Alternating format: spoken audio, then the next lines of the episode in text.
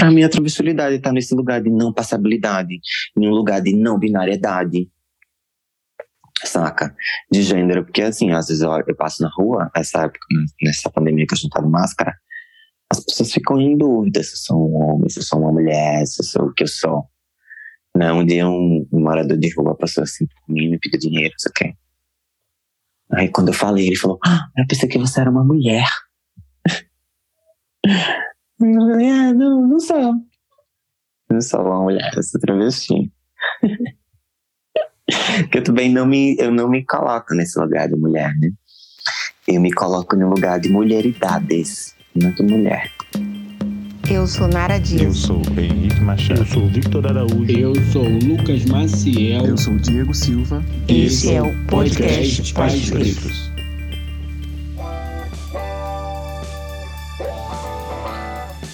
Sejam muito bem-vindos, bem-vindas e bem-vindas ao podcast Pais Pretos. A nossa biblioteca preta em construção, onde a gente fala de criação, mas sem deixar de lado a ancestralidade, a pretitude e as parentalidades pretas. Eu sou o Diego, pai de Benjamin e Aurora, esposa Tatiane, que está com as crianças agora, para que eu possa produzir esse episódio que já começou desse jeito que você ouviu alguns minutos atrás. O programa de hoje é com Isis Broken, que é mãe travesti progenitora, bruxa, cangaceira, rapper, repentista e mãe do Apollo. A duração do programa pode te assustar um pouco, mas eu vou te falar, ele vai passar voando. A gravação foi um susto, quando a gente viu já tinha acabado. A gente ficou conversando, brisando um pouquinho mais a respeito da vida, das coisas de filho, enfim. Você que acompanha a gente aqui já sabe que o intuito desse podcast é trazer informação para pais e mães para quem puder seus filhos. Só assim a gente vai mudar as próximas gerações. Então a conversa de hoje é sobre maternidade, sobre parentalidade e sobre ser filho também. Eu espero que você goste. Esse episódio foi produzido com muito carinho e com certeza vai te dar uma nova visão a respeito do Dia das Mães e das parentalidades em si. Sem mais delongas, Isis Broken. Podcast Pais Pretos.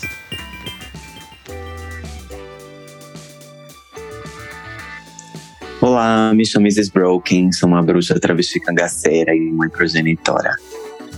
Maravilha, maravilha mesmo. Porque eu tava evitando falar maravilha, porque mês passado a gente tava falando de racismo, e aí a gente falava de racismo, eu vim aqui e falava maravilha, maravilha não. Mas hoje sim, hoje sim, maravilha, maravilha ter você aqui, de verdade. E aí, como a gente faz com todo mundo, não seria diferente hoje, eu esperei muito para fazer essa pergunta. A gente vai direto para nossa pergunta quebra-gelo, que é a seguinte: numa realidade alternativa em que o quilombo mais conhecido do Brasil prospera até os dias de hoje, eu te pergunto, Isis Broken, quem seria você nessa Palmares de 2022?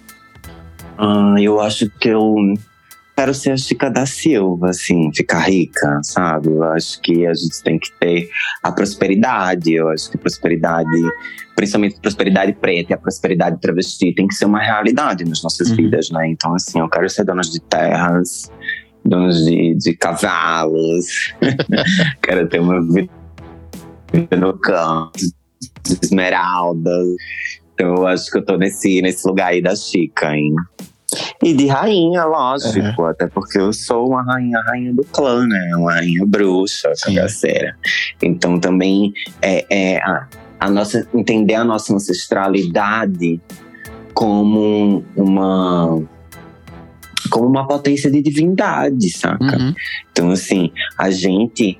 É, é, é, as, as, grandes, as grandes civilizações, as maiores civilizações da história eram civilizações pretas, né? Sim. Eram civilizações místicas que também cultuavam, né, esse grande misticismo. E era um misticismo de corpos pretos para Uhum. corpos pretos, de existências pretas para existências pretas.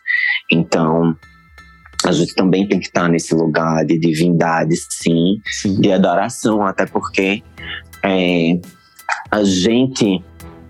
A, a cisgeneridade, né? Eu, eu, eu costumo falar que a cisgeneridade se põe também em um lugar de, de semideuses, Uhum. né? E a gente, corpos trans travestis, somos postos em um, em um, em um, em um lugar é, é, é, de não humanidade, né?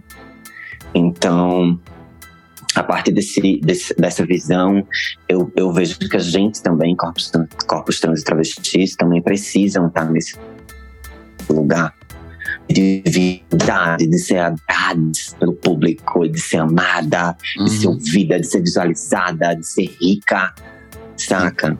Então a gente também quer essa prosperidade e é, é uma prosperidade que vem dos nossos ancestrais. E quando eu falo dos nossos ancestrais, eu falo de milhões de anos atrás. Eu não estou falando de, dos meus ancestrais que foram escravizados, porque Hum. a gente, eu acho que a gente não pode falar que, que foram ancestrais, porque foi há 130 anos atrás. Cara, Exatamente. Saca? Tipo assim, minha, minha bisavó era, era uma mulher afro-indígena. E eu, tipo assim, quando ela, quando ela faleceu, ela tinha 105 anos. Eu, eu tava com 13 anos. Ela falava de, da- de que foi escravizada. Uhum. Então não posso falar que é qualidade, que é ancestral. Não, cara viveu ontem, saca? A Uhum. gente saiu desse processo de, de, de escravidão há, há, sabe, 130 anos. Então, tipo assim, a nossa ancestralidade tá há milhões de anos, né? E essa ancestralidade é muito poderosa, né? Por isso que é, é, eu vejo, por exemplo, na historiografia, eu, eu não sou formado em história, mas sou quase Uhum. formado em história. Eu, eu abandonei, faltavam duas matérias assim para terminar, por conta do, do, do meu rolê com a música. É, e aí, o que, o que é que eu vi com a historiografia? Que por que é que, quebra, por que é que quebraram o, o nariz da esfinge? Você sabe por quê? É, pra Pra pagar. evidenciar, exatamente. Pra apagar, pra apagar a gente, né? Pra apagar que aquela civilização foi uma civilização grandiosa, Sim. poderosa e preta. Uhum. Saca? Então, assim, a gente vê esse apagamento, apagamento, por exemplo, na imagem de Cristo, né? Sim. A imagem de Cristo extremamente branca, de olhos azuis, saca? Pô, ele era um cara subsaariano, Uhum. né? Então, tipo assim, não tem como ele ser branco de olho azul, né? Então, eu vejo esse apagamento de, de, de um, pra nos tirar desse lugar de deidade, saca? Sim, Pô, como potência. assim? Jesus branco? Jesus era preto? Como assim? Não, ele é branco, porque só os brancos podem ser deificados, né? Uhum. Então, é, esse lugar por exemplo, é, é, eu já fui, eu já tive uma vida que eu era, que eu era, que eu era eunuca. Foi a única vida que eu vi em um corpo masculino, fora essa. Né, no corpo masculino, entre aspas. E aí, só que já ao nascer, já me transformaram em eunuco. Saca? Então, assim, eu nunca provei de uma masculinidade plena plena em nenhuma Uhum. outra vida minha. Então, a gente, assim, gente, estou falando assim da minha crença, tá? Que eu acredito em outras vidas, sabe? Coisa de, de regressão. Então, assim, por, por, por também querer entender essa vida, eu acho que também buscar esse, essas outras, né? Então, assim, eu, eu já fui bruxa, eu já fui. é, eu já persegui cristão, saca? Eu já ah, Então, já fui morta pelo meu avô, que nessa vida foi meu mentor, e tanto espiritual quanto musical, que é o Ararinha da Viola. Então, assim, é importante também que a gente entenda as nossas para que a gente entenda essa, certeza. Quais são os nossos, quais são as nossas, qual é a nossa missão, né? Uhum. Que eu acredito que a gente tem que ter duas missões né, Terra. E uma espiritual. Então, assim, uma não pode andar assim. E é por isso que o meu trabalho, vejo como eu tenho essa função, né? Tanto do espiritual quanto do material. Porque é, é importante também a gente é, não só estar nesse lugar de. é, do material, a gente também tem que estar no espiritual, porque não tem o que sobra, né? Que Uhum. sobra. Bom, essa é a minha visão, tá, gente? Quem também vai acreditar na espiritualidade tá tudo ótimo. Mas eu acho que não tem como a gente tá falando sobre copos pretos e não falar sobre espiritualidade, porque é algo urgente, inclusive, né? Uhum. essa, essa, essa semana agora teve um caso no Maranhão, né, de uma, de uma casa de axé que os, os evangélicos protestantes foram para a porta, né, enfim. que é coisa lá, e, e, e, e popopô. Então, assim, pô, a gente ainda tá vivendo, sabe, esse massacre é, espiritual, né? E desde quando, desde quando é, é, viemos da, da. Viemos não, né? É, nos foi forçada, né? Essa saída da África para o Brasil, nos sequestrando. É, a nossa a nossa espiritualidade foi enterrada, Uhum. literalmente sufocada, literalmente, né? Sim. Então era é, é, é, é, esses esses corpos enterravam, né? As, as imagens Uhum. de Exu, de Iemanjá, de Oxalá, enterravam essas imagens. Então, assim, a nossa, a nossa religiosidade, ela é enterrada e sufocada até hoje. né? Então, é por isso que eu falo que não tem como a gente falar sobre corpos pretos e não ter religiosidade, saca? Não ter espiritualidade. Sim. Não só de religião, mas também do espiritual. Porque é muito forte a nossa ligação. Saca? Quando você vê um preto passando na rua, você tem uma ligação com aquele corpo. Automaticamente, bom, comigo é particularmente assim, eu até me arrepio falando. Eu tenho um, um- um automático, saca? A gente se olha assim, eu já sinto, eu já, eu já eu, eu percebo que é de uma outra Uhum. vida, saca? Aquela, aquela, aquele espírito Sim. né? Aquele. Então eu acho que tem esse lugar, né? De, de, de empatia é, espiritual. Falei demais, né, gente? Tá, gente, pode encerrar por aqui já. Massa, mas é, cara, é incrível assim, porque a gente começou falando de Palmares e já tá falando de outra vida e você trouxe outras. Mas se você não fosse bruxa, não ia ter feito isso, né? Na verdade. Então, a gente continua, a gente vai continuar essa conversa a partir de agora. Podcast Pais Pretos.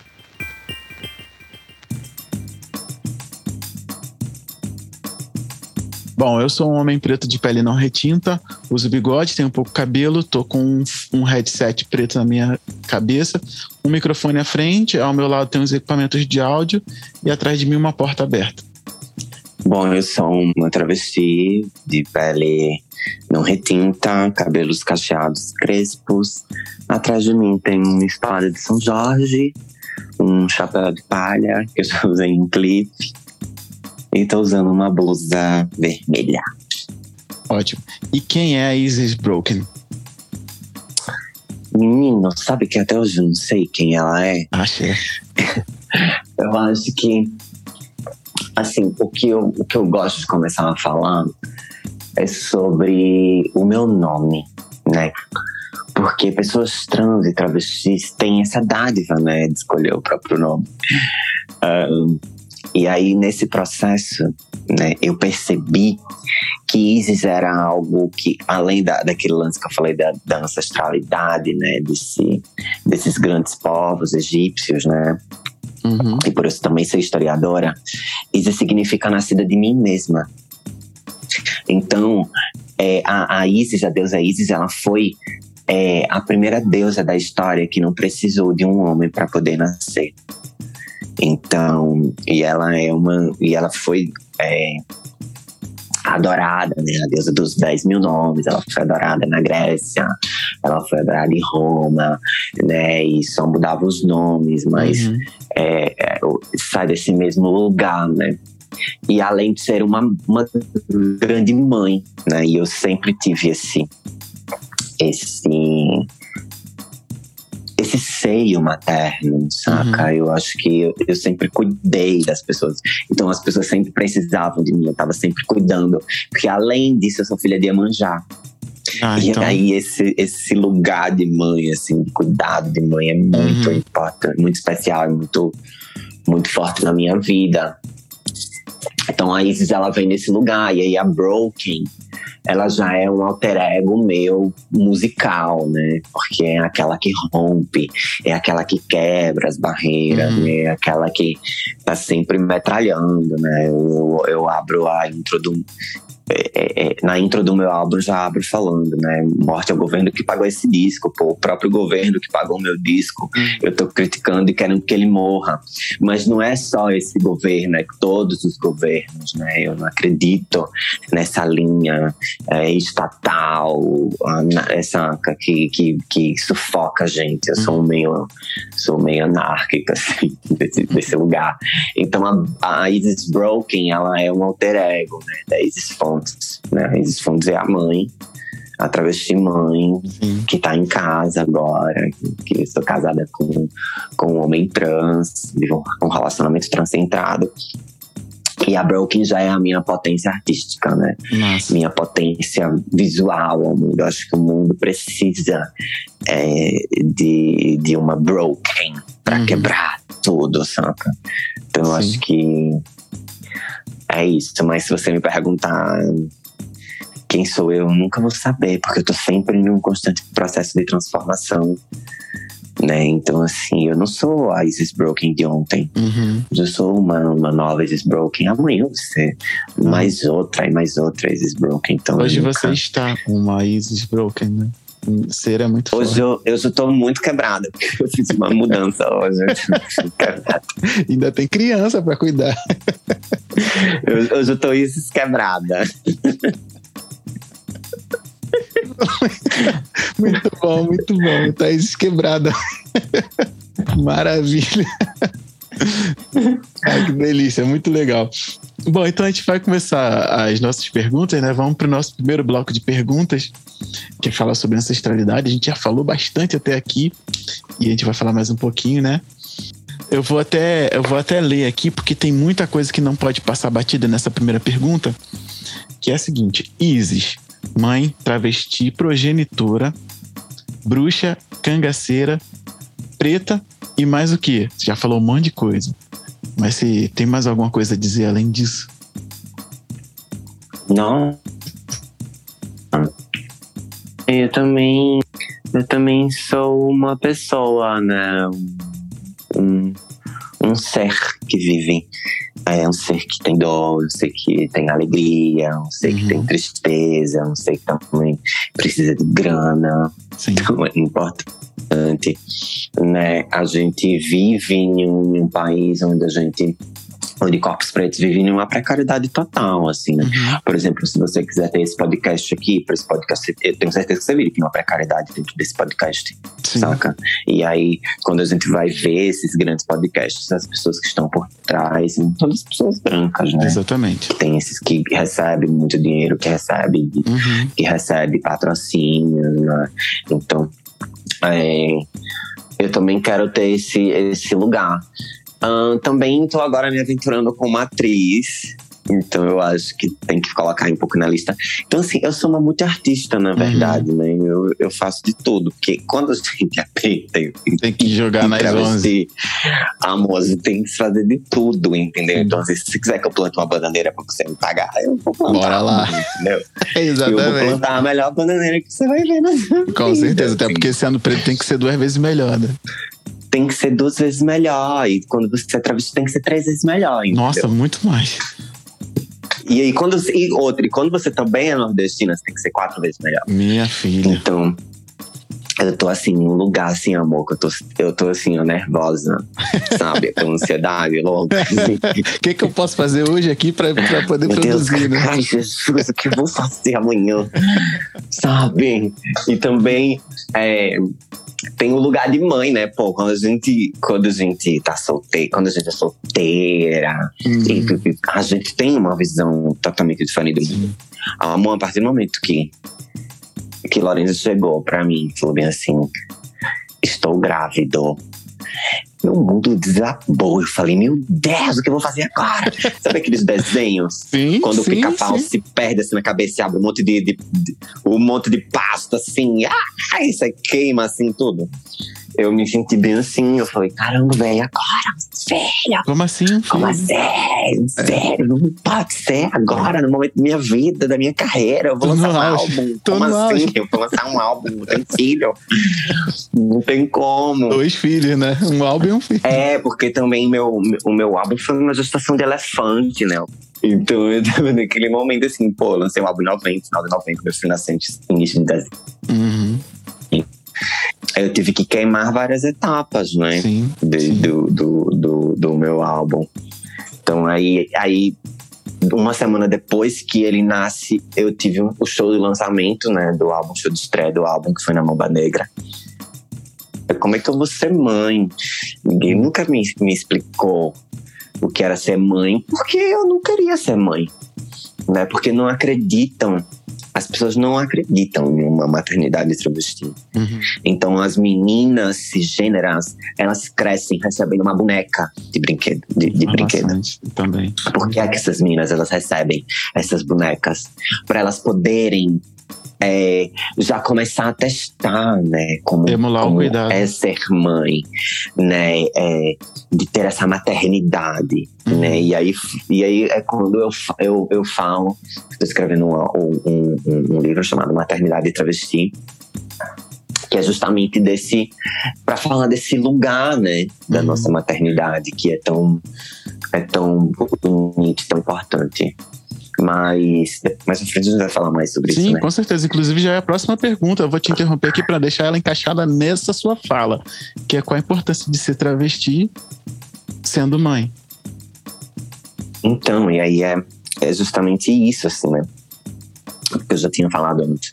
A cisgeneridade é, se coloca no lugar de semideuses. Por quê? O que é ter um filho? É gerar uma vida, Uhum. é gerar um ser.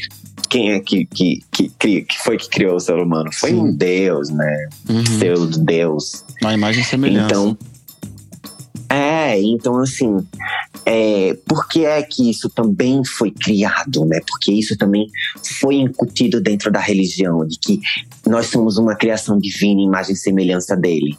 Para que essa própria cisgeneridade tomasse o poder Uhum. dessa reprodução, saca? Sim. E aí, é, há 10 anos atrás, por exemplo, não se viam casais transcentrados como hoje. Exatamente. Existia, existia, existia, mas hoje tem muito mais casais transcentrados. E aí saía daquele lugar, tipo assim, ah, vocês são LGBT, vocês não se reproduzem.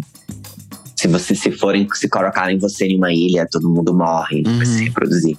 E quem foi que disse que a, a vocês que a gente não pode se reproduzir? Porque eu tenho, eu tenho um ovário externo, como eu costumo falar. Exatamente. Meu marido tem um ovário interno.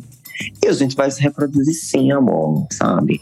E aí, depois que a gente se reproduz, a gente ainda continua em um lugar bizarro, em um, em um lugar de.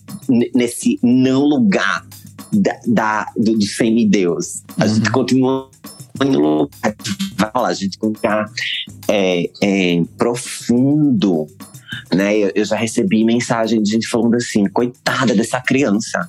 Pô, coitada por quê? Por quê? Uhum. Saca? Eles vão ter pais maravilhosos, vai ter uma mãe travesti, vai ter um pai trans que vai dar muito amor, que vai dar, Uhum. que já estamos dando muito amor, muito carinho, que a gente vive 24 horas em função dessa Uhum. criança. Que não tem como, não tem como a gente não viver em função dos nossos filhos, né? Inclusive, aqui, pra gente conseguir entrar aqui nesse podcast, teve que limpar né, o cocôzinho do seu filho Exatamente. antes. Meu filho tava chorando pra caramba. É. Então, assim, é, é, a importância da, também da gente começar a construir essa ideia da maternidade travesti é muito importante, porque é, não é algo conversado pra gente, né? Então, Uhum. assim, por exemplo, eu fui pega totalmente de surpresa. Então, se eu já, se alguém tivesse me falado, né, dessa possibilidade dessa maternidade travesti, eu acho que seria totalmente diferente, Uhum. saca? É, é, o- tudo que eu passei, porque assim, é, eu lembro que eu levei pra minha, pra minha psicóloga, eu falei bem assim, eu não consigo me conectar com meu filho. durante a gestação. Eu não consegui, nem eu e nem Lourenço a gente conseguiu. Mas por que é que a gente não conseguiu? E eu ficava tipo assim, não, mas as pessoas cisgêneras se conectam durante a gestação com o bebê, falam com o bebê, amam, já amam o filho desde então e posta foto com a barriga e não sei. Eu soube assim, como? Vocês não estão tendo tempo para isso? Né? A gente tava, a gente tentou um pré-natal até o oitavo mês. Até o oitavo mês de gestação a gente não teve um pré-natal. Todos os lugares que a gente entrava, a gente sofreu uma transfobia, cara. Saca? Uma médica olhou pra mim e falou bem assim: já que você é uma mulher, me mostre sua vagina. Uma médica, uma médica Nossa. sabe? E ainda falou bem assim: deita aqui que eu vou fazer sua ultrassom, já que você é a mulher. Saca? Nossa. Então, assim, como se conectar? Como Uhum. se conectar? Né? E aí, ela, e aí ela me falou uma coisa assim interessante. Ela falou bem assim: não tem como você colocar um patrão cisgênero em uma maternidade travesti.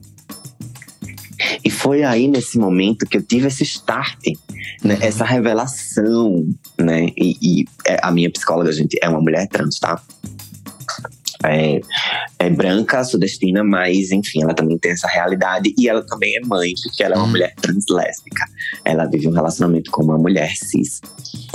E, e foi muito bonito, assim, sabe? Quando eu, eu, eu realmente descobri isso. E a partir do momento que ele sai do meu marido, que eu assisti o parto, né? É, que ele veio para o meu braço, eu me conectei automaticamente com ele. Saca? E ali eu vi que existia um amor de mãe travesti.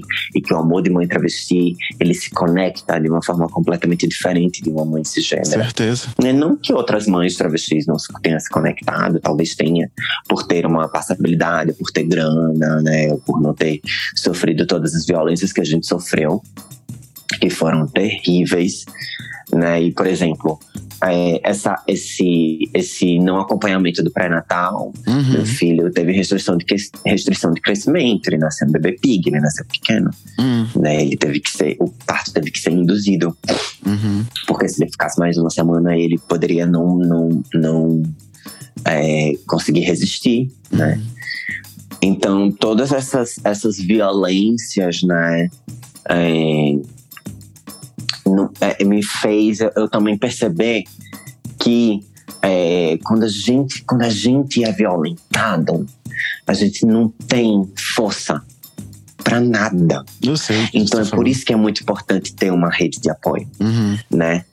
E aí a rede de apoio foi fundamental para minha maternidade travesti. Foi importantíssima, porque sem essa rede de apoio eu não estaria aqui ainda, né? Uhum. Eu não estaria aqui, talvez meu filho também não tivesse.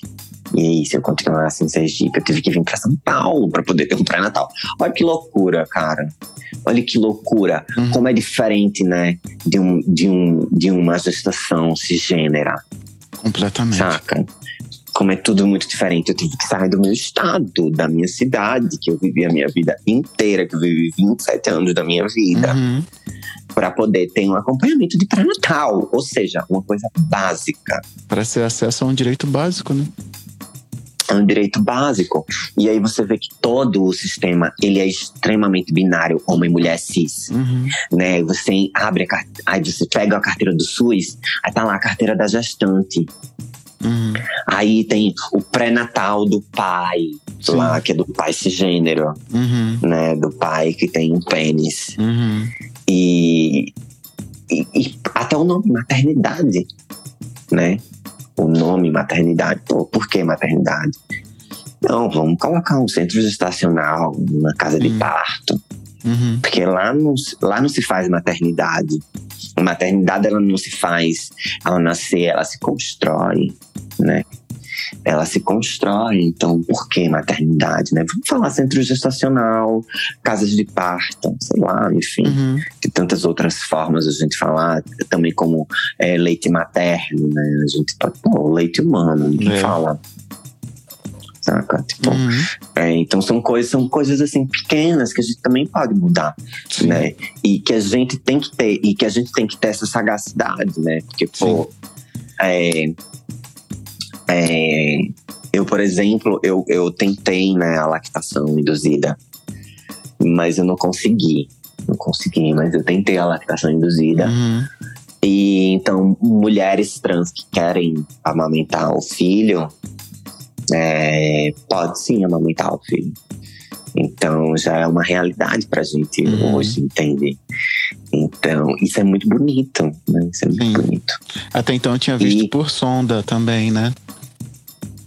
Também tem a sonda também. Mas a lactação, mas existe a lactação induzida. Bacana. Até porque quando a gente toma hormônio, né, cria os ductos mamários no, Ah. nosso, no nosso peito. Então, não é uma exclusividade de uma mulher cisgênera.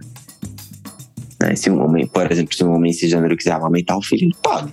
Ele vai tomar o hormônio, vai ficar com os peitinhos. Mas ele também pode amamentar.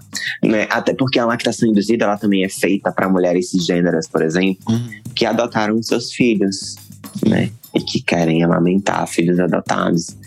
Então, assim, você tem um ducto mamário, amor, você pode lactar induzidamente.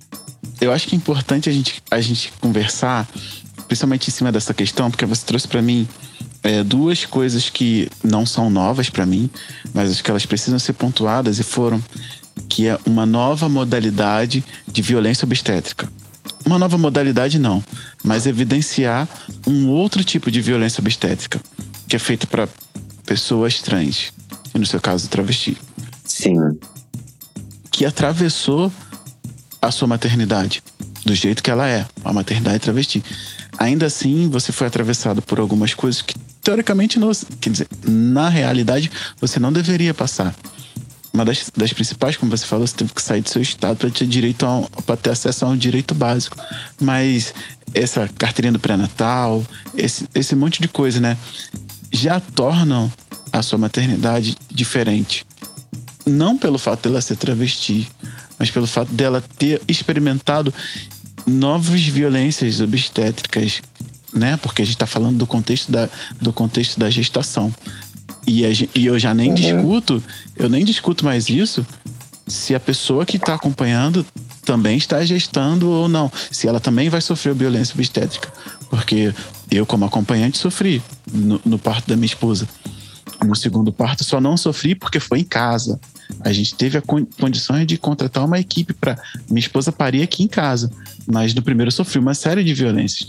Então, quando você traz, né? Até. Aí você já como um homem cisgênero, né? Exatamente. Você sofre essas violências. Se a gente for botar o Então recorte racial, imagine.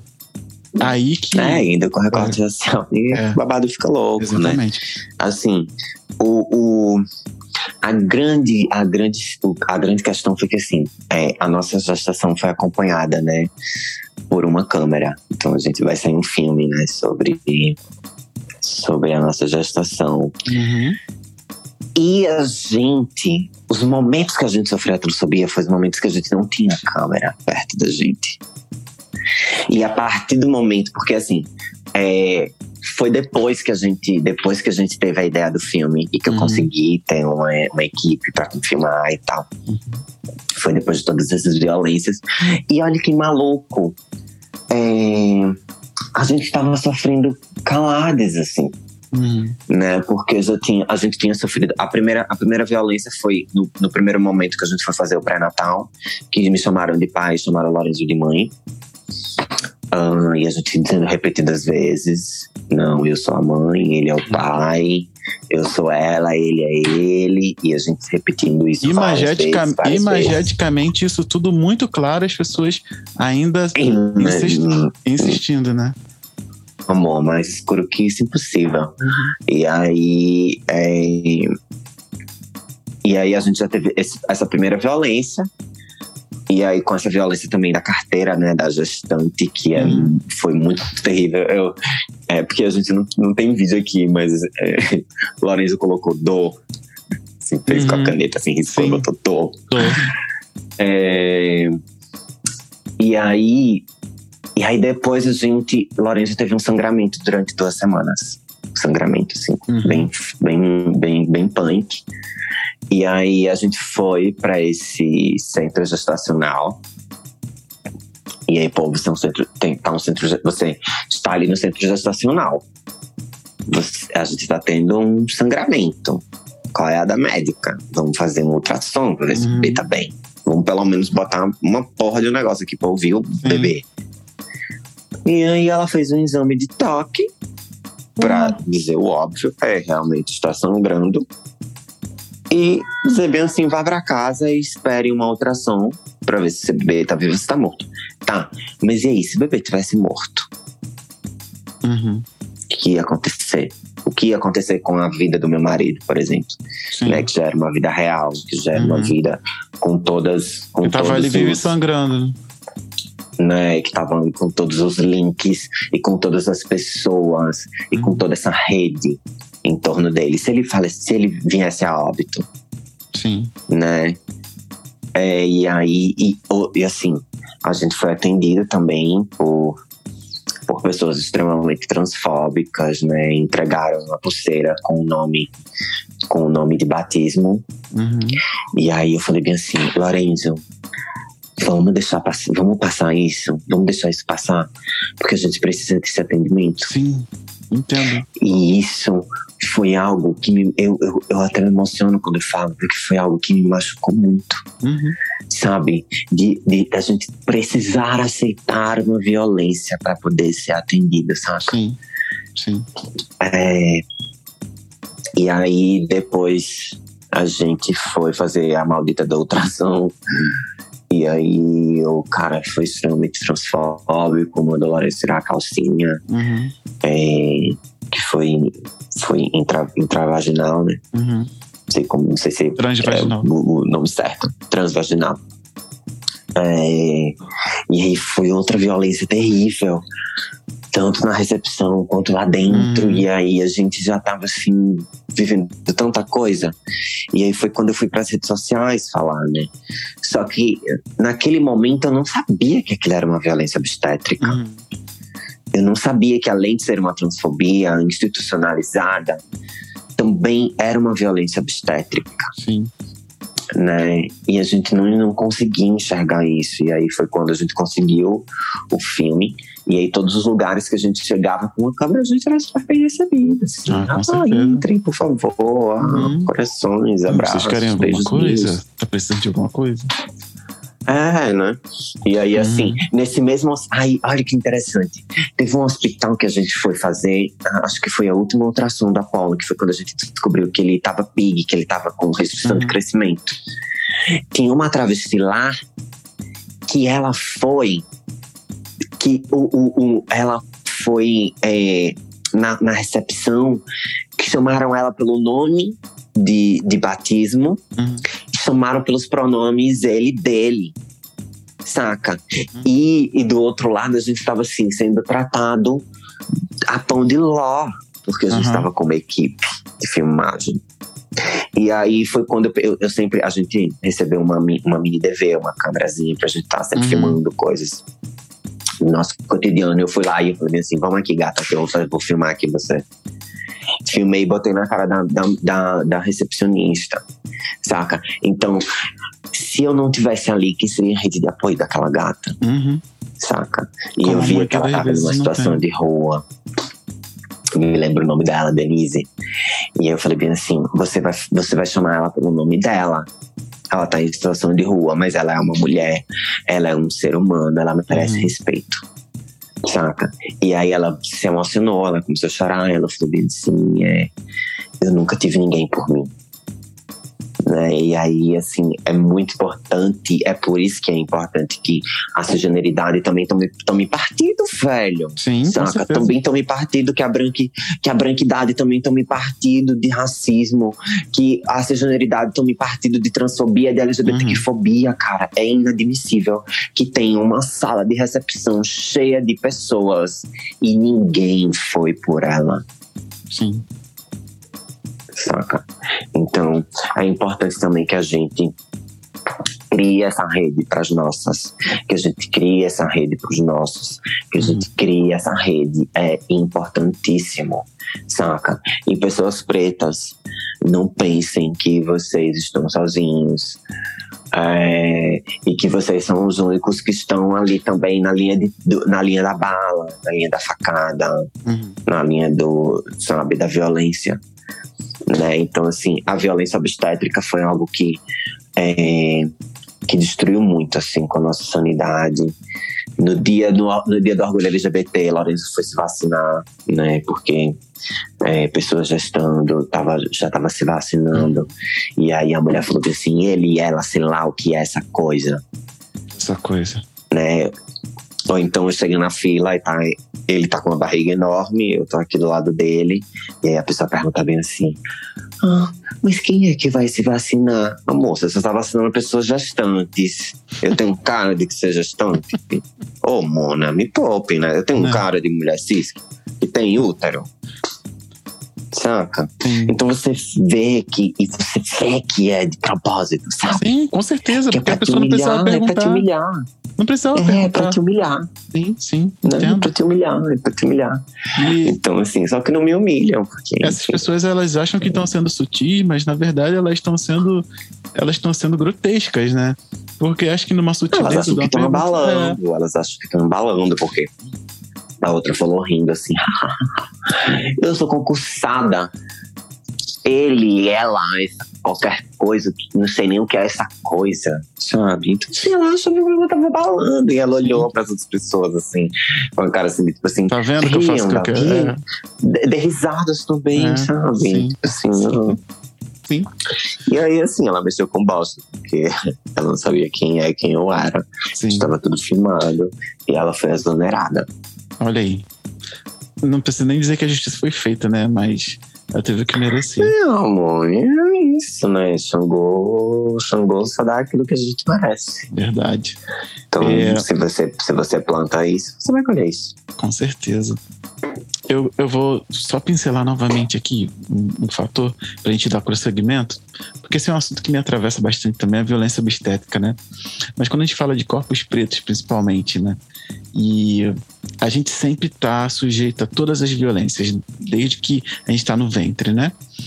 E aí, quando você traz para a sua vivência a violência obstétrica, por mais que seja uma nova violência, ainda é mais uma violência, né? Num país que trata pessoas pretas com violência desde sempre. Então, veja, Apolo sofreu essa violência obstétrica ainda no ventre. E isso foi sendo eh, sendo reverberado na dinâmica familiar de vocês, né? De tal forma que isso marca. Eu também sofri violência obstétrica com minha esposa. É, nossas histórias não se comparam, mas elas têm um ponto em comum, né? A violência obstétrica e o fato de sermos pessoas pretas. Então, assim, não é coincidência que violência obstétrica não é exclusividade, mas é preferência para pessoas que têm cor. Eu quero deixar isso claro, porque a gente está falando hoje também num programa Dia das Mães. Se alguém gestante que está aqui, eu tenho falado principalmente lá no coletivo Pais Pretos, toda quinta-feira eu tenho uma coluna que fala sobre violência obstétrica. Não à toa. A violência obstétrica, ela, apesar de não, não escolher, ela prefere a cor das pessoas pretas. Então ela é uma realidade que ela vai atravessar corpos pretos, em sua grande maioria. E eu queria tentar, para quem está ouvindo a gente assim, tem para todo mundo. A gente precisa conhecer para de repente não não nem evitar que vai passar por ela, porque eu, conhecendo muito de violência obstétrica, presenciei uma sendo feita com a minha esposa. E como você falou aí, na hora eu fiquei atônito, eu não sabia o que fazer. Eu fui pedir à médica para a gente continuar bem o parto da minha esposa. E, eu, e ela sofreu uma violência obstétrica. Então eu tive que dividir a minha atenção entre recentralizar minha esposa no parto dela e pedir uma médica profissional branca para não violentar mais a minha esposa. Então, assim, é importante falar muito sobre violência obstétrica. Eu nem vou ficar aqui trazendo tanto, porque eu faço isso direto. Mas vamos, por favor, quem está ouvindo a gente, conhecer, falar, mandar para alguém que está gestante, falando sobre violência obstétrica. Não necessariamente essa conversa nossa, gostaria sim que mandasse, mas o que tiver sobre violência obstétrica é muito importante falar. Eu queria falar muito, eu queria muito terminar esse bloco falando sobre isso. Podcast Pais Pretos. E a gente chega agora no segundo bloco, fala sobre pretitude, fala sobre a gente como pessoas pretas nesse mundo. A gente vem falando disso desde o começo e a gente fala muito disso o tempo inteiro. Mas a gente vai fazer uma pergunta agora embasada nesse tema. Por que que ser uma travesti preta nesse rolê é tão importante, Isis? Eu dei uma entrevista pro, pra GNT programa da Fernanda Lima e do Rodrigo Hilbert, né? Os bem, bem Uhum. juntinhos. E aí é, eu tava falando sobre a existência de corpos. Como a importância de ter, por exemplo, um corpo travesti em um livro didático. Por que, que a gente não tem um corpo travesti em um livro didático? Porque aquela existência ela não é válida Uhum. saca? E aí é muito importante que a gente valide existências. Então, o porquê de ser tão incrível e tão potente ser uma travesti preta e que tá na música e que tá nas artes e que tá na televisão e que Uhum. tá na rádio, que tá aqui nesse podcast, porque a gente cria uma realidade de existência, né? Por mais que seja é, por mais que a gente tente é, de todas as formas, né, validar a nossa existência.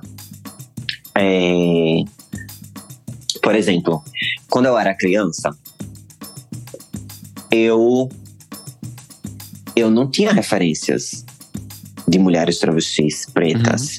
Né, eu não tinha essa referência. Eu não assistia na TV, eu não ouvia música dessas gatas. Né, tanto que eu demorei muito para poder me lançar na música, porque eu me perguntava, mas quem vai querer ouvir uma voz travesti? E do que é que eu vou falar? Eu não posso falar das mesmas coisas que essa, que está falando, porque essas coisas não me atravessam. Saca? Tá, é, é, por mais que, por exemplo, eu tenha no meu álbum uma música chamada Coceta, né, com a MC Chuchu. É, é uma música que eu tô falando ali de uma festa, de uma balada, mas também tem a minha vivência travesti, saca? Também tem uma vivência transcentrada, né? Que eu falo, ah, Chuchu, você também tá beijando ali seu boy, seu boy seca. Né? Então, assim, por mais que eu esteja falando de uma festa, que seja uma música festiva, eu também tô falando sobre as minhas, sobre as minhas dororidades, sobre a minha vivência Uhum. travesti, preta, nordestina, saca? Porque eu não posso ter um conteúdo lírico igual de uma pessoa cisgênera. Eu até posso, mas não quero. Exatamente. Por que não? Por, o porquê desse não querer? Porque eu também quero que outras gatas se conectem, saca? Eu, eu recebi uma mensagem uma vez no, no Instagram de uma menina no interior do Acre, falando que se assumiu e que se percebeu uma pessoa trans depois de ouvir meu trabalho, depois de ouvir minha música, depois de se conectar com a minha arte. Uhum. Então, assim, é, se eu tivesse falando sobre sobre coisas cisgêneras, Uhum. saca? Se eu tivesse fazendo, sei lá, um- é, uma música que nem Pablo Vittar, tipo, Piranha também ama, Piranha também chora. Maravilhoso, incrível, mas Quer se conectar assim, com quem? o que vai mudar, né? O que vai mudar, né? O que vai mudar? Uhum. né? Então, assim, eu, eu, eu, eu vejo a minha arte como um, um, um acervo bélico cultural de transformação. E quando eu falo de um acervo bélico cultural, eu falo de armas. Uhum. Então, assim, eu percebo que a minha música é uma arma. E que todas essas armas que estão apontadas para minha cabeça no meu dia a dia, eu aponto quando eu tô em cima do palco para essas mesmas cabeças Uhum. né? Então é por isso que eu vejo como um acervo bélico cultural. Porque é, essas conexões elas são extremamente importantes. Não só para mim, também para mim, também para Uhum. também me, me reconstruir, me reconectar com a minha travestilidade. Então, a partir do momento que eu vou lá e escrevo, por exemplo, a intro do meu álbum, eu escrevi depois de sofrer um, sofrer um atentado eu fui fazer uma caminhada, gente, uma caminhada. Simplesmente eu queria virar fitness. Uhum. Falei, vou comprar um tênis, um shortinho, vou fazer uma caminhada. E no meio dessa caminhada, um cara tava com um facão e falou assim: vou matar você. E aí eu tive que sair correndo. Assim, eu quase fui atropelada. Então, assim, eu não tinha nem a possibilidade de fazer uma caminhada Uhum. na rua, saca? Então, e aí foi quando eu cheguei e, e- eu, eu, eu termino ainda falando bem assim, e não iremos mais morrer igual a bichos, porque é justamente esse lugar, né? O corpo travesti é visto em um lugar de desumanidade, né? De bicho, de bicha, né? De. de é, Tipo assim, esse corpo não é válido. E Uhum. quando a gente vê uma travesti preta validando esse corpo, né? Por exemplo, vê uma, uma linda quebrada, uma linda no Big Brother, Uhum. é tão importante, né? E aí, e é muito importante também que ela validou outros corpos também. Ela validou meu, a minha arte, por exemplo, que ela Uhum. falou com o Vini, né? Ele falou: Ah, você conhece a Isis Broken, que tem clipe do Mambo Lengua, ela é incrível, não sei o quê. E também validou a nossa gestação, ela falou sobre o nosso caso também no Big Brother, e que foi algo que repercutiu de uma forma assim tão importante, assim, saca? Uhum. É, então eu acho que é, é por isso que é muito importante que a gente valide esses, é, que a gente se valide para que a gente possa validar outros corpos e é, querendo ou não quando a gente está nesse lugar, né, de, de nesse lugar midiático, Uhum. a gente também tem que ter um uma é,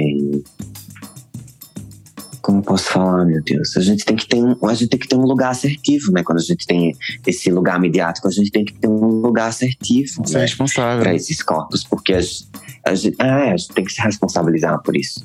Não que eu, te, não que eu tenha que carregar todo esse fardo sozinha. Não, não. Não. Mas existe uma responsabilidade, né? Uhum. Sim. E dentro do que você falou, até eu acho interessante essa série de validações que você veio tendo que fazer de si própria e de que todo, todo esse contexto tem que fazer de ti para que, no- como você falou no início dessa, dessa fala, para que você possa escolher do que vai falar e não ter assim, eu, eu, eu tô aqui, mas eu tenho que falar de tal coisa, até para que eu possa vir a ter, a ter essa visibilidade, para que eu possa ser palatável, para que eu possa acessar mais lugares. Quanto mais se valida, mais essa possibilidade de escolher o que falar, ela existe, né? E aí está falando de. Pode parecer uma, uma, uma expressão bem batida, mas liberdade de expressão. Não nesse sentido batido da palavra, mas tipo assim, você fala sobre o que você quer e isso te gera visibilidade, principalmente renda, né? Então, eu escolhi o que eu vou falar, eu falo- vou falar do que eu quero. Por quê? Porque tem quem consuma isso. E só tem isso porque foram se validando, né? Acho que é, é importante é, pontuar isso. Porque senão ia ser uma pessoa falando de coisas que só ela valida e não vai ter projeção, né? E vai chegar aonde? Vai chegar em quem? E aí traz essa- conexão que você falou até com a, com a menina do Acre. Falou assim, pô, eu tava falando o que eu queria e me conectei a uma pessoa. Então, calma aí, tô falando bem e existe esse nicho, esse, existe, esse lugar, né? Ah, e assim, eu posso não ter grandes números, né, astronômicos, como drag queens, né, que são homens cisgêneros, tem, Uhum. né, que em sua grande maioria são homens cisgêneros, e que eu acho um pouco complicado, né, o drag queen, porque o drag queen, ele nasce no mesmo lugar do blackface. Ele nasce no teatro, né? Ele nasce na falta des- dessa representatividade de mulheres e de pessoas pretas Sim. né? Então, assim, é, eu vejo eu vejo drag queen feito por, feito, feito por homens cisgêneros como transfake, né? E também tá ocupando esses lugares, por exemplo, no dia da, no mês da mulher, é Pablo Vittar tava na playlist, ocupando o lugar de uma travesti, por exemplo. Uhum. Ocupando Saca? o lugar de uma travesti. Então, é, ocupando o lugar de uma travesti, uma mulher trans ou uma mulher cis. Sim, sim. Saca? Então, por que é que a gente. Por que é que isso tá acontecendo? Porque são transfakes, cara. Então, assim, tem que aceitar. E aí, eu, eu, é, nessas, minhas, nessas minhas pontuações, né, desse, desse novo movimento que tá falando sobre drag queens serem transfakes, Uhum. e aí uma, uma pessoa me perguntou: tá, mas e aí, o que é que, o que, é que essas pessoas têm que fazer? Pô, velho, coloca sua cara de viado, velho, pra cantar, saca? Coloca Uhum. sua cara de viado pra cantar. Pô, nem Mato Grosso cantou a vida inteira com a cara de viado dele. Não precisou fazer transfake e falava sobre questões vira, vira, vira homem, vira, vira lobisomem. Uhum. E fez os seculhados e foi tão revolucionário quanto Cats, que não perdiam sua. é, não, que sabia né, o seu lugar dentro das, e que não passava daquilo, que não se travestia, né? Uhum. Que não se, se. que não cometia esse. que nasce nesse mesmo lugar do blackface, né? A gente continua uma luta diária para sair do lugar de bichas, de gays, Uhum. saca? Nós, pessoas trans travestis, a gente, a gente tenta a todo momento sair desse lugar, saca? Uhum. É, a pensar que, por exemplo, há, sei lá, 15 anos atrás, a sigla era o GLS e não Sim. abraçava corpos trans. Por que não abraçava corpos trans? Porque corpos trans eram viados, Sim, sim. Saca? Então, a gente. E aí, aí sabe, é tão complicado esse- esse, lugar do, do, do homem gay fazendo drag queen, Uhum. porque marginaliza ainda mais nossos corpos, marginaliza ainda mais nossa vivência, saca? Sim. Então, a, a, a resposta que eu tenho é, pô, coloca sua cara de bicha e vá cantar. Entendi, de verdade. Faz muito sentido. Faz muito sentido. Vou, vou me ater a, a concordar e não vou comentar a respeito disso, até porque eu não tenho nem lugar para falar a respeito disso. É, eu vou para a próxima Ai, é, bem, é bem louco, assim, as pessoas me. As pessoas me, me detonaram muito, assim, né? Uma drag queen. Mas assim, eu adoro. Tenho meus melhores Sim. amigos são drag queens brancos, cisgêneros, e eles concordam exatamente assim comigo, né? Tanto que eles fazem um outro tipo de drag queen, que é um drag monster. Que aí eu Uhum. acho que seria que é massa. Traz a teatralidade, né? Que traz a teatralidade, Dá uma entendeu? E passabilidade. que não fica nesse. E não que fica nesse lugar, sabe? De dar uma pozinha, da garotinha, Sim, da sim. CDzinha. Sim. saca? CDzinho é o quê? CDzinha, tipo crossdressing, né? Tipo Ah, aquela, sim. aquele, aquele pessoal que, tipo assim, que, enfim, que faz transfake também. sim, sim, sim. Que, tipo, ai, tem uma, tem uma vivência cisgênera e que, tipo, de vez em quando coloca uma É, roupa, uma Só make. tirar uma onda aqui sem comprometimento. É, sem esse comprometimento. Entendi, entendi. Bom, vou para a segunda pergunta desse bloco. A gente vai trazer um pouco mais de, de, de casa para essa, pra essa conversa, né? Que é o que, que a maternidade do povo de cor do interior, trazendo a sua origem sergipana, tem de diferente? Ai, é bem louco isso, né? Porque, como eu tinha falado anteriormente, eu tive que sair do meu, do meu estado, né? E também, quando a gente pensa em origens, né? A gente pensa nos. Né? A que tá ali no internet, que tá no. no então, eu venho de um lugar do interior, que é o interior do Brasil. Né? Sergipe é o interior do Brasil, é o menor estado do país. Então, a gente tá naquela brenha, né? Brenha naquele, naquele fundo pra gente entender aquele lugar.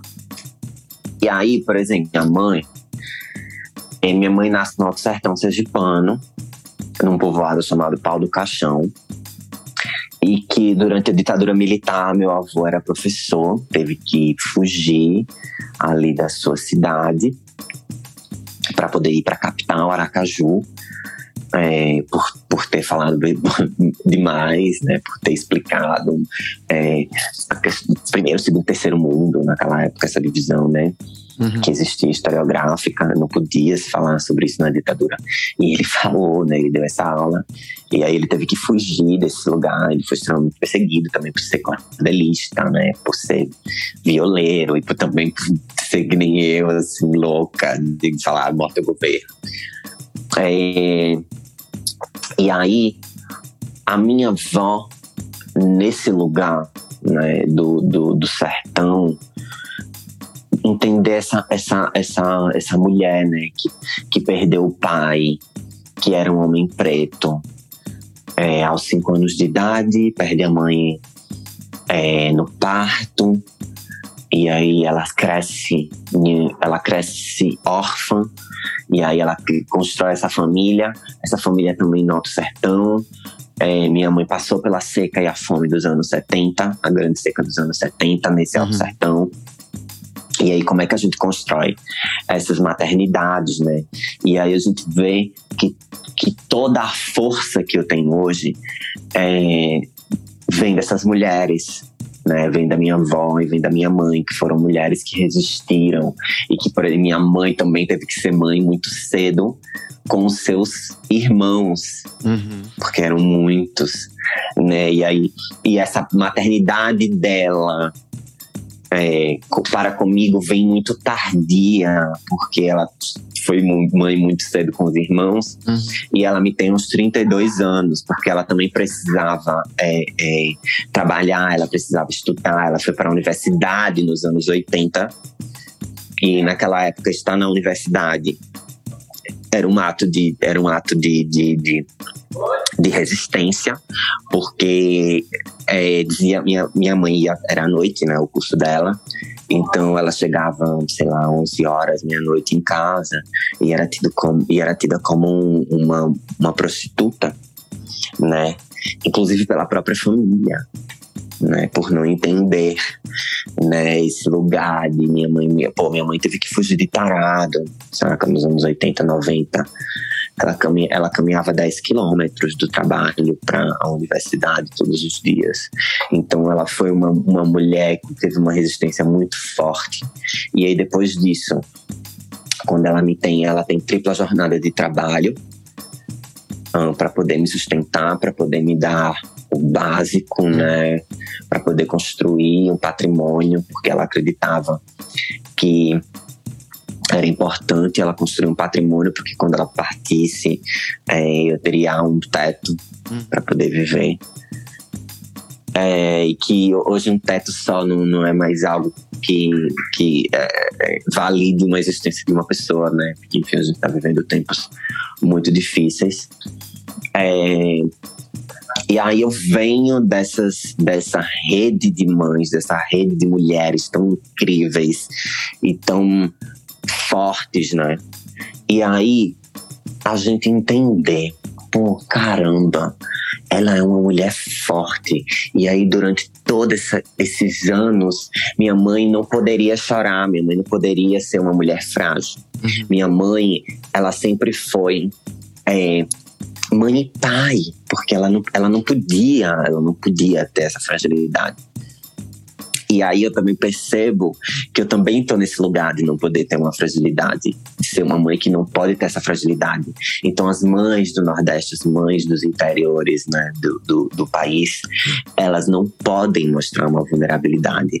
Elas não têm tempo de mostrar essa vulnerabilidade, porque elas, elas estão concentradas em trabalhar, elas estão concentradas em, em, em, em, em dar um estudo, porque ela sabe que o estudo pode dar novas possibilidades, mas que também não, Uhum. porque a gente vive em um país onde pessoas pretas são estudadérrimas, que estão lá, estão nas universidades a duras penas, né, com todas essas questões raciais, de cotas e tal. E a gente finalmente consegue chegar na universidade, mas que quando a gente vai para o mercado de trabalho, a gente ganha menos. Eu ganho menos do que uma branca, Hum. que está cantando a mesma coisa que eu, que está cantando o mesmo rap que eu Uhum. saca? É, e aí a gente e aí foi nesse momento que eu, eu percebi que essas mães do, do, do interior, né, essas mães nordestinas, elas têm essa força, essa esse direcionamento tão importante é, e que não tem esse tempo, sabe? Tô sem tempo, Sim. irmão, para ter para ser frágil. Tô sem tempo para poder é, os únicos momentos que eu tinha com minha mãe eram finais de semana. E que eu lembro como hoje, assim, a gente sentava para assistir altas horas. Né? Porque também às vezes tinha sábado que minha mãe tava trabalhando, fazendo monografia, escrevendo monografia pra gente branca, que tipo, era burra pra caralho e que, tipo, eu tinha preguiça de fazer monografia Uhum. naquela época, né? Que era o, o, o antigo TCC, tá, gente? Pra quem não sabe. É, e aí a gente ia dormir, sei lá, três horas da manhã, depois assistir altas horas, né? E era o nosso momento também ali, era um momento de mãe e filha. Então, e, e depois, assim, e, e aí minha mãe acordava e ela tinha que fazer comida, ela tinha que, que limpar a casa, ela tinha que ter tripla jornada de trabalho, né? E ainda, e ainda ser violentada de diversas formas por, por, por, por meu pai, saca? Que, que, foi um, que foi um homem que nos violentou muito, assim, é, psicologicamente, fisicamente, né? E que em certo momento também deve ter violentado sexualmente minha mãe. É, e aí, é, é, é, foi nesse momento também que eu percebi que eu não queria ser mãe, né? Vendo esse esse relacionamento da minha mãe com meu pai. Então, por isso que é muito importante ter pais pretos como você né? Por exemplo, que antes de tava aqui, antes da gente entrar, você estava limpando seu filho, estava dando banho no seu filho. Então é muito importante que os seus filhos eles cresçam vendo um pai saudável, vendo um relacionamento saudável, né? Para que também essa paternidade, essa maternidade seja construída neles, não por um sistema binário de dar um carrinho, de dar uma boneca, mas por um sistema de aprendizado, vendo vocês, Sim. né? Percebendo vocês, percebendo o relacionamento de vocês, a vivência de vocês, né? Então, é isso. Falei demais. Falou não, falou necessário, de verdade. Ainda me incluiu nesse rolê aqui, nem precisava, pô, calma aí. Mas enfim, a gente vai. Mas parabéns, parabéns. Nada. Ih, Nossa. Por fazer o mínimo, né? É, Assim, parabéns, fazer- faz o mínimo, você fala parabéns. Parabéns. Não, né? Ah, não, não fala isso não. Pelo, pelo amor de Deus, eu vou até apagar essa edição. Brincadeira. Podcast Pais Pretos.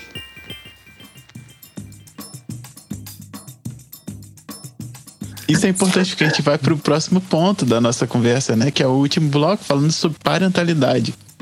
E aí, eu vou te fazer a seguinte pergunta, né? Como é que você enxerga que mudou a história da sua família? Ai, eu, eu, eu mudo a história da minha família a partir do momento que eu nasço. A partir do momento do meu nascimento. Né? Eu, eu, é, eu quase morri no meu, no meu, no meu, no, no meu parto, durante meu parto, né? durante meu, meu processo de nascimento, eu quase morri. Então, eu já mudo a história da minha família a partir daquele momento. Né? A minha mãe faz uma promessa a partir do momento que eu, que eu, que eu venho ao mundo, que até os meus 15 anos ela iria usar branco todos os meus aniversários iria me dar flores brancas. Então, eu já mudo uma história, Uhum. toda uma história que já está pré-formada 15 anos à frente. E aí, aos dois anos de idade, minha mãe percebe que eu não sou um corpo cisgênero. Aos dois anos de idade, minha mãe disse que eu saí do banho com a toalha feita um vestido e uma outra toalha feita um cabelo, dizendo que era uma paquita da Xuxa.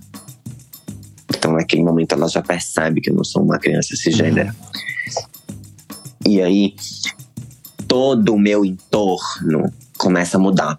Aí, a família do meu pai é uma família preta, é, de pessoas retintas, que são evangélicas, protestantes. Uhum.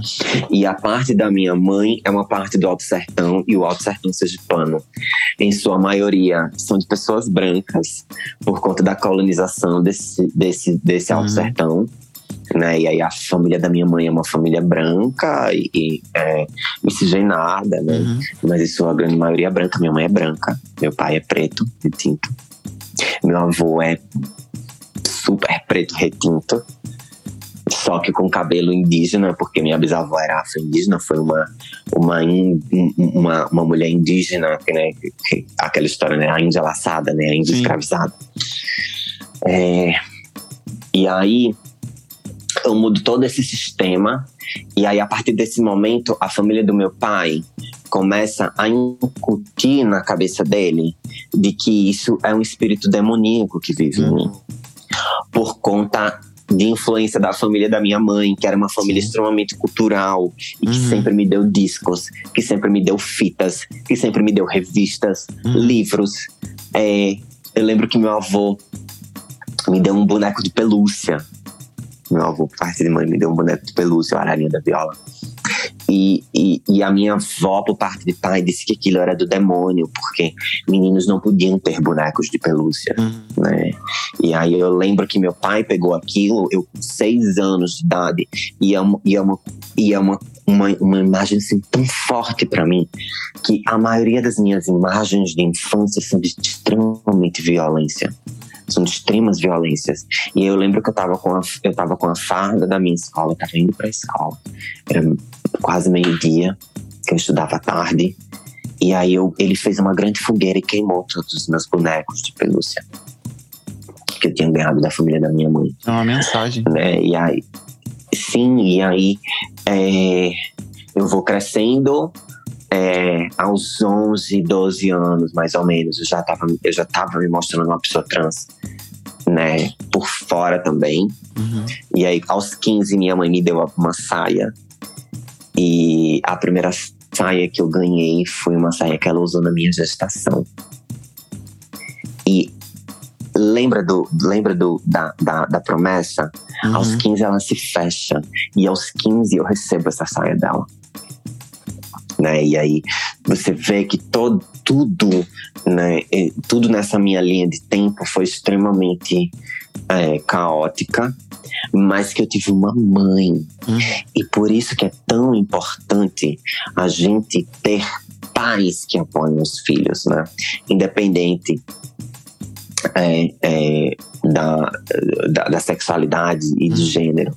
Porque é, minha mãe, minha mãe comprou livro pra mim, minha mãe comprou uma saia pra mim, minha mãe comprou uma boneca pra mim na minha infância. Né, meu pai queimou depois, mas ela comprou.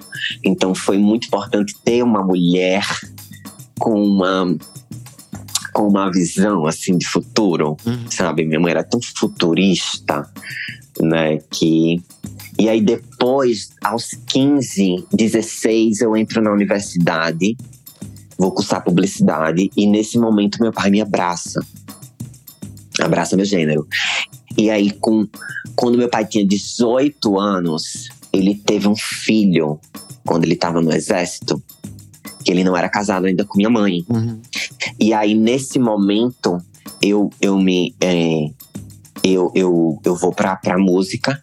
E aí, no momento que eu estou fazendo o meu primeiro show, que eles vão assistir, meu pai tem contato com esse filho, que é um homem trans. E aí, ele foi assistir meu show. E foi nesse momento que meu pai descobriu que também tinha um filho trans, que é um homem trans.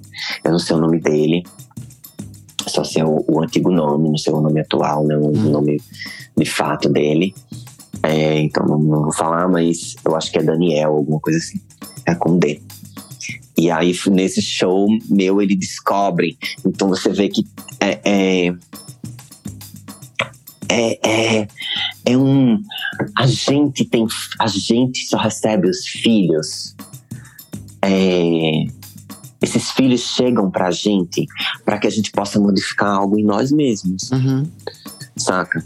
E aí, quando eu chego aos 27, eu me torno mãe e minha avó e minha mãe se torna avó, que é a coisa que ela mais queria nessa vida. Uhum. Então, toda a minha trajetória foi uma trajetória que a minha mãe esteve extremamente ligada comigo em tudo, em todos os meus processos e também, no inclusive, no meu processo de mulheridade. Porque minha mãe é, é uma travesti, assim, sabe? A Uhum. estética de minha mãe. Minha mãe era confundida com travesti na, quando, era, quando ela era jovem. Com tudo- toda essa estética exuberante, exagerada.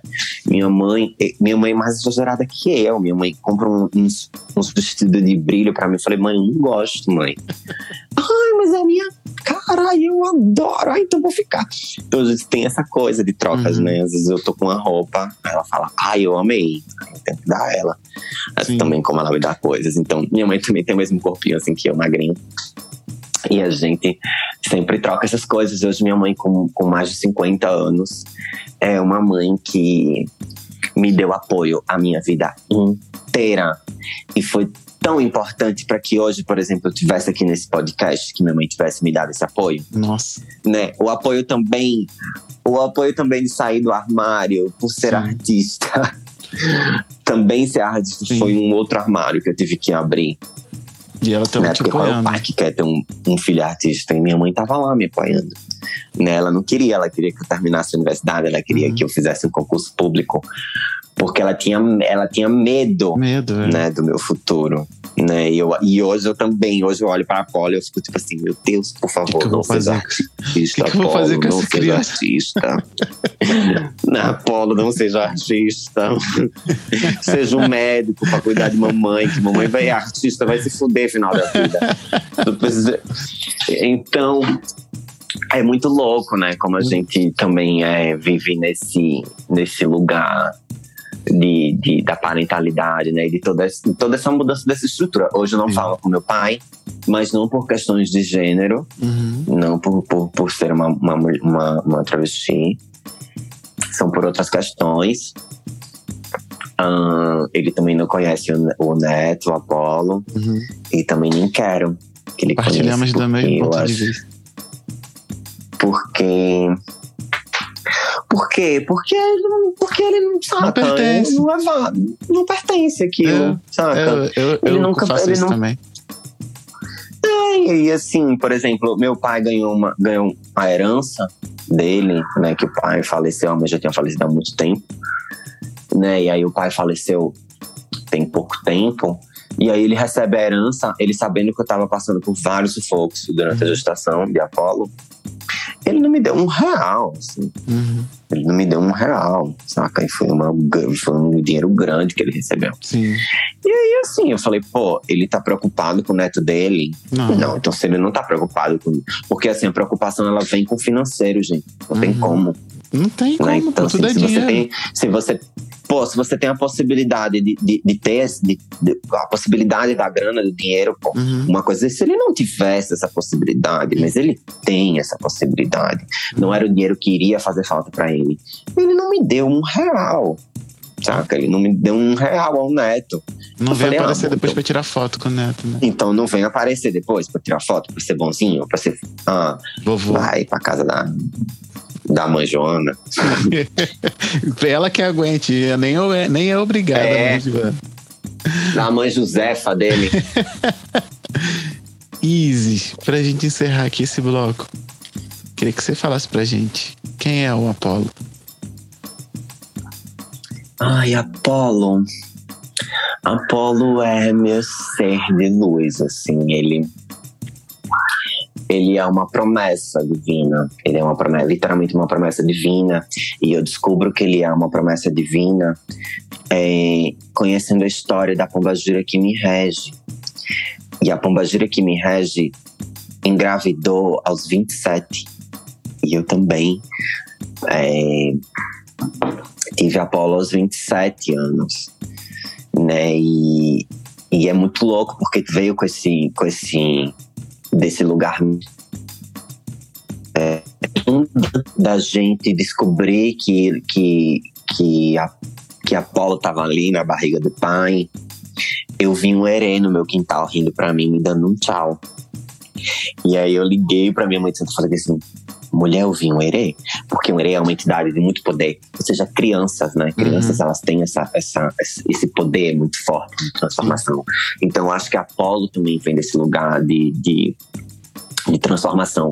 E aí, ele não vem só de um lugar de transformação meu e do pai. Passar essa mão.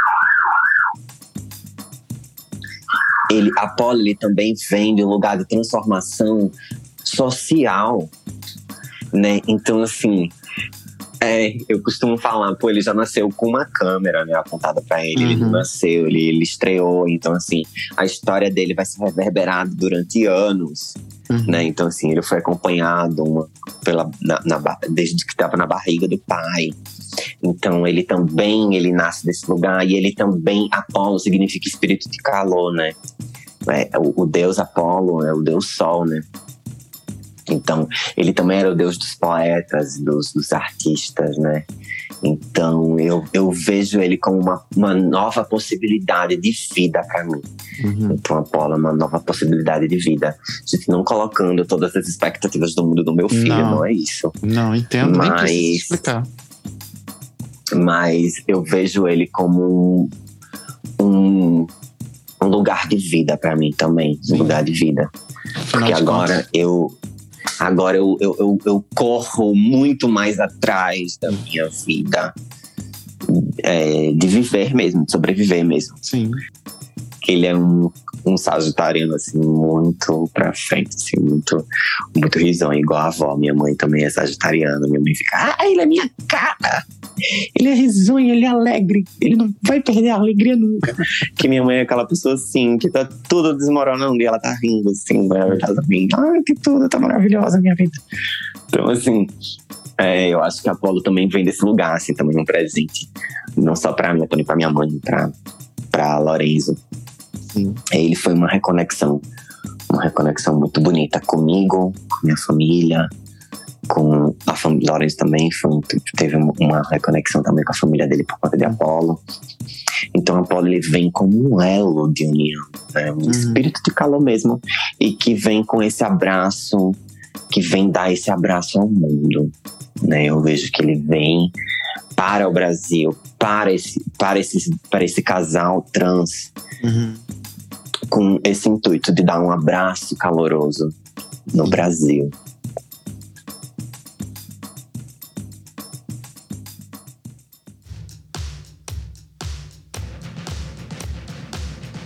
Bom, eu falei pra você que o episódio com o Isis hoje ia ser de fato muito bacana.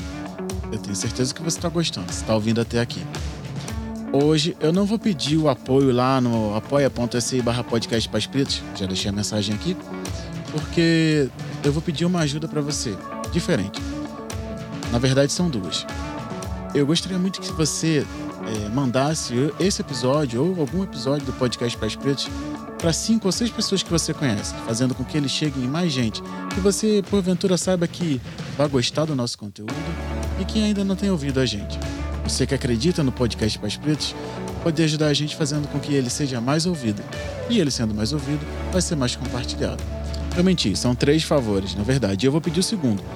Dá um pulo lá no Instagram, ajuda a engajar o post desse episódio, manda ele para algumas pessoas, comenta, compartilha, faz qualquer coisa que você saiba que ajuda o Instagram, a ferramenta, a compartilhar o nosso conteúdo. É muito importante para a gente fazer com que essa postagem corra pela internet.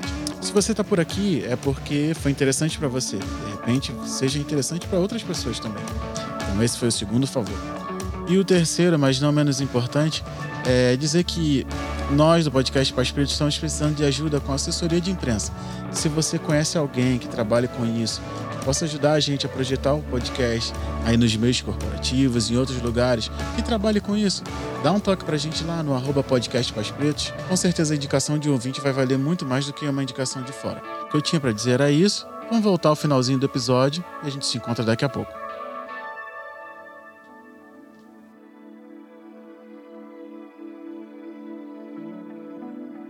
Então a gente volta do intervalo agora, a gente está chegando no final do nosso episódio e eu queria saber de vocês, o que, que você achou da nossa conversa?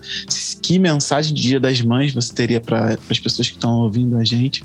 Queria ouvir mais um pouquinho do que você tem a dizer. Ai, feliz pelo convite, né? E principalmente para falar sobre essa maternidade travestina, preta, nordestina. E é, o recado que eu tenho para deixar para os pais, para as mães, né, para as pessoas, para os cuidadores, né, de, de, de crianças, que é muito importante que vocês abracem seus filhos, né? É, e que você dê esse apoio, dê esse suporte. Então, eu tive um apoio e suporte de mamãe, que eu falei a minha entrevista inteira, que sou apaixonada pela minha mãe. É, e que eu não poderia falar, fazer um podcast Dia das Mães sem, é, sem dedicar esse podcast a ela, Maricelma. Uh, te amo, mãe, professora, guerreira, lutadora, e que me ensinou muito, e que também aprendeu muito. Então, é, saiba que quando, se você tem um filho trans, a transição também não é só do seu filho, também é sua. Você também transiciona com seu filho. Então, esteja aberta, esteja aberta a esse trânsito, né? E é tão importante que a gente entenda a nossa vida como um trânsito, como que, como fases, né? Como ciclos. E aí, minha mãe teve um filho. E aí esse ciclo foi encerrado e aí ela começou um outro ciclo. E aí é tão lindo porque minha mãe me falou assim nesse novo ciclo: "Ai, meu sonho era ter uma filha, Meu sonho sempre foi ter uma filha. Então, ela se sente realizada, né? Tanto que ela, Uhum. a, a primeira saia que eu ganhei foi dela, né? Que ela, que ela usou durante minha gestação. Então, apoiem seus filhos, abracem seus filhos, façam parte dessa transição com eles, né? É, entenda esses processos, entenda que, por exemplo, 98% da população trans travesti está na prostituição. Por quê? Porque não são apoiadas pela família, são expulsas de casa. Gente, não, não, não cometa esse erro, saca? Se vocês acreditam em Deus, existe um pecado pior do que excluir um filho Uhum. que saiu do. que, que, que foi gerado por você, ou que não foi, né? Que, que seja um filho que não foi gerado por você. Mas continua sendo seu filho e sua filha. Então abrace, não a parte de você, porque não existe um pecado maior do que esse, né? Do que um filho que um pai que rejeita um filho, uma mãe que rejeita um filho, né? Então, até porque esses filhos também não lhe, não lhe rejeitaram, né? Uhum. Eu, eu tenho certeza que se é, alguém aí tem um filho ou uma filha trans que foi expulsa de casa e esse pai for lá e, e pedir desculpa, pedir perdão, eu tenho certeza que esse filho não vai rejeitar. Porque ele, eu tenho certeza que ele também está precisando muito de você. Então, abracem seus filhos, independente de gênero, de sexualidade, de religião também, né? É, de, de, de, de política, de. Saca? Então, é importante que vocês abracem seus filhos e amem, independente do que for. Inclusive, até se forem artistas. Principalmente. Principalmente. Principalmente. Os três primeiros anos vocês vão bancar eles, tá? Mas depois eles vão se virar. É, é com certeza, com certeza. Hoje eu mando dinheiro pra minha mãe também. Aí, tá vendo? Assim, Já, já tá bancando, Oh. né? Então, não tem como, não tem como achar ruim. E eu queria te agradecer, cara, de verdade, porque eu, eu não fiquei desconfortável e não é sobre mim também essa conversa, mas eu mas com mais essa conversa que eu tenho com você, eu sinto que não precisa haver desconforto quando a gente fala de parentalidade, que não, não deve haver um local que vá para longe do acolhimento, né? E acho que isso ficou bem claro na nossa conversa. Então, assim, eu queria, te, sim. eu queria te agradecer muito porque eu saio dessa conversa um pouco mais inteligente, na verdade, muito mais inteligente, dentro do que eu estou me propondo a aprender. Eu queria te agradecer pela sinceridade, pela presteza de vir falar, né? É, dentro dessa correria toda, a gente teve que fazer umas mudanças de data e tal, mas pela boa vontade de, de vir aqui trocar um pouco comigo, trocar um pouco com as pessoas que nos escutam, com quem acompanha o podcast Pais Pretos, que acredita nas propostas que a gente vem trazendo. E você está aqui a confirmação de que a gente está indo num caminho bacana.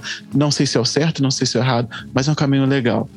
Então eu queria mais uma vez te agradecer por ter agregado tanto, principalmente numa semana tão icônica como é a semana do Dia das Mães, ter trazido uma figura icônica como você dentro de todo esse rolê. E em último lugar, agradecer pela minha família que eu tenho esperança que a gente possa um dia se conhecer. Quando eu for a São Paulo, todo mundo que eu quero conhecer em São Paulo, que a gente possa ali conhecer, pelo menos eu dar uma tietada pessoalmente também, porque eu já falei que eu tô tietando, que tem escutado em loop o seu CD, então, assim, eu vou unir o último. Por favor, gente, ouçam Bruxa ver- Cangaceira. Na tá? verdade, eu tenho chamado algumas pessoas aqui que eu sou fã para ter uma desculpa para conhecer pessoalmente. Então você entrou pra esse hall aí. E conhecer a Paulinho, que é uma com criança certeza. maravilhosa. Com certeza. E eu, eu, eu não vou ter como deixar trechos do disco aqui, porque senão eu estaria atentando contra as regras do Spotify e eu não quero atentar contra quem pode ser que um dia pague o nosso salário, né? Então, eu vou deixar, deusa. vou deixar o link na descrição do episódio para o pessoal conhecer se ainda não tiver conhecido.